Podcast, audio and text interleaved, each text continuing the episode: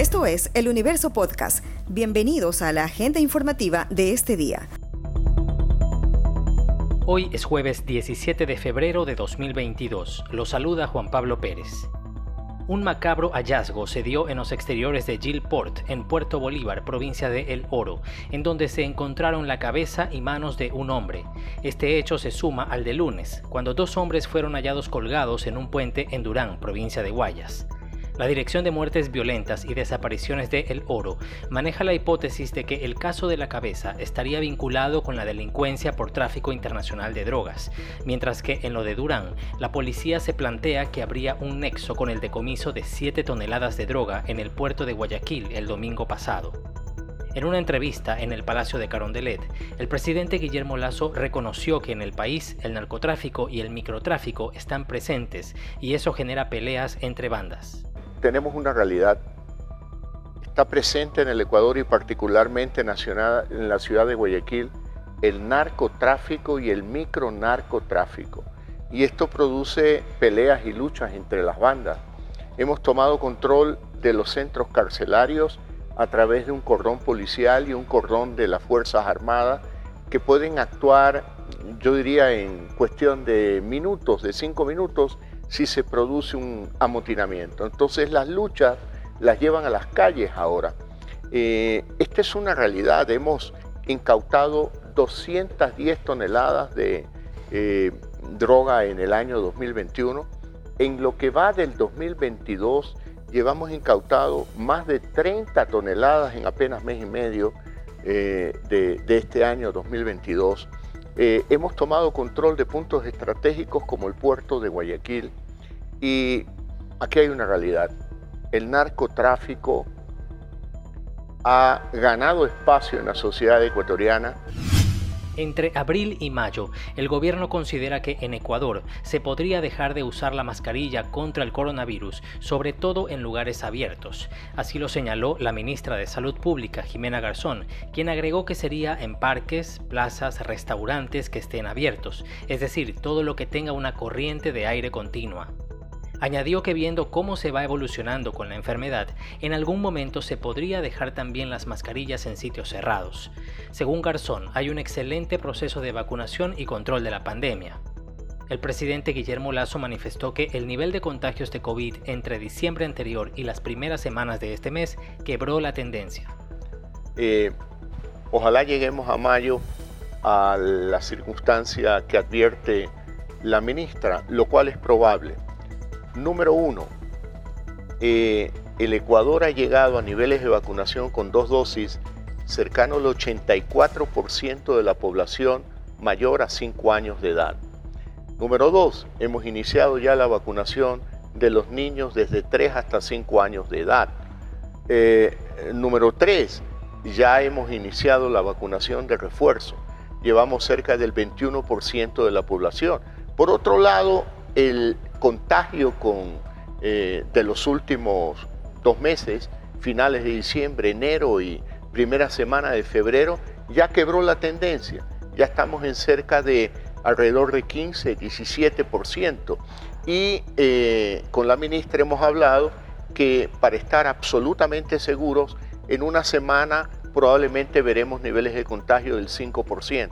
Cuando aquello suceda, podemos decir vida absolutamente normal en el Ecuador. Leucemia es el tipo de cáncer más común en niñas y niños, según médicos. Casi 40% de los diagnósticos es por ese tipo de cáncer. Le siguen los linfomas, tumores en el cerebro, sistema nervioso central, cáncer de huesos, entre otros. Luis Espín, jefe del Servicio de Oncopediatría de la Sociedad de Lucha contra el Cáncer, SOLCA, expresó que cada año reciben a 250 pacientes nuevos con cáncer y que 55% son de otras provincias. O sea, nosotros somos un hospital de referencia y, todos nos, comunican cuando no sospechan, sino que ya tienen problemas de cáncer. Cuando el Roberto Gilbert, cuando tiene un paciente que quiere que lo vean, nosotros lo vamos a ver. Digo, sí, hagamos una biopsia, puede ser un tumor, un linfoma, cualquier otra enfermedad, que le hagan la biopsia. Estamos siempre pendientes de ellos. O sea, nosotros nos llegan todos los emails y contestamos todos los días por lo menos unos 7 10 emails de niños que supuestamente pueden tener cáncer. Los pacientes que tenían aquí en Solca por año nuevos son casi 220 o 250 nuevos casos, sí. eso significa que hay un niño con cáncer pasando un día. El cáncer más frecuente en el Ecuador y en todas partes del mundo es el mismo, son las leucemias, que ocupa casi el 40% de los cánceres infantiles, seguido de los linfomas y los, y los tumores del sistema nervioso central. Spin aseguró que el cáncer infantil no puede prevenirse. Sostuvo que el camino preciso es estar pendiente de cualquier señal o síntoma como fiebre, dolor de huesos, desmayos, masa abdominal. En ese caso debe acudirse de inmediato a una consulta de especialista. Guayaquil busca captar parte de los turistas nacionales que se desplazarán en el feriado de carnaval y para ello tiene una variada agenda de eventos que incluye actividades musicales, culturales y gastronómicas, del viernes 25 al lunes 28, a un costo de 167 mil dólares. La presidenta de la empresa municipal de turismo, Gloria Gallardo, sostuvo que es importante que la ciudadanía apoye la actividad turística y artística y comentó que se ha coordinado con la Policía Nacional para brindar seguridad en los eventos. Que Guayaquil tiene una oferta turística hermosa para que la puedan disfrutar. Estamos hablando de lugares abiertos para recorrerlos, como los malecones, el barrio Las Peñas, Puerto Santana, la calle Panamá, sin ir más allá. Y y los museos y es importante que tenemos una gran oferta gastronómica. Entonces, para la familia, ¿qué es lo más hermoso? Para los amigos, reunirse, comer bien y escuchar música. Así que esto será el carnaval en Guayaquil.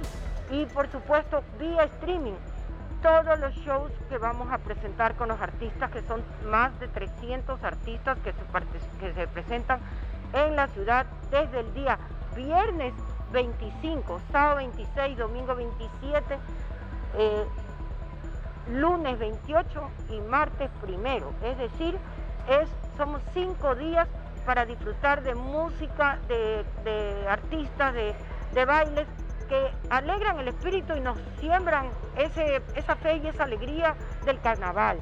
Vive el Carnaval en Guayaquil. Será el sábado 26 en el Teatro Centro de Arte con 18 talentos musicales. En ese mismo lugar se hará el festival musical Tambores de Carnaval, el domingo 27 y lunes 28. Los Sabores de Puerto Hondo será el lunes 28 diagonal al malecón de Puerto Hondo y un festival gastronómico musical habrá el sábado 26 en el parque principal de la parroquia El Morro. En Playa Varadero, en Pozorja, habrá otro el domingo 27. Esta noticia ha estado entre lo más leído de eluniverso.com en las últimas horas. El juez de la Unidad Multicompetente de San Borondón, Ronald Ceballos Bravo, remitió el expediente de la medida cautelar que se emitió a favor de Sofía Almeida, que la ratificaba como presidenta del Consejo de Participación Ciudadana y Control Social, para que se acumule a la acción de protección que interpuso el también presidente Hernán Ulloa en medio de esta disputa por el control del organismo. Para Ulloa, esto implica que se declaró nula la medida cautelar que emitió la jueza de la Unidad Judicial de San Borondón, Carly Vargas, en beneficio de Almeida, por lo que dijo que él sería el presidente del Consejo. La semana pasada, los consejeros de mayoría removieron de sus funciones de presidenta a Almeida y a David Rosero como vicepresidente, y procedieron con la designación de Ulloa como presidente y María Fernanda Rivadeneira como vicepresidenta. Esto fue lo más destacado de la jornada. Hasta la próxima.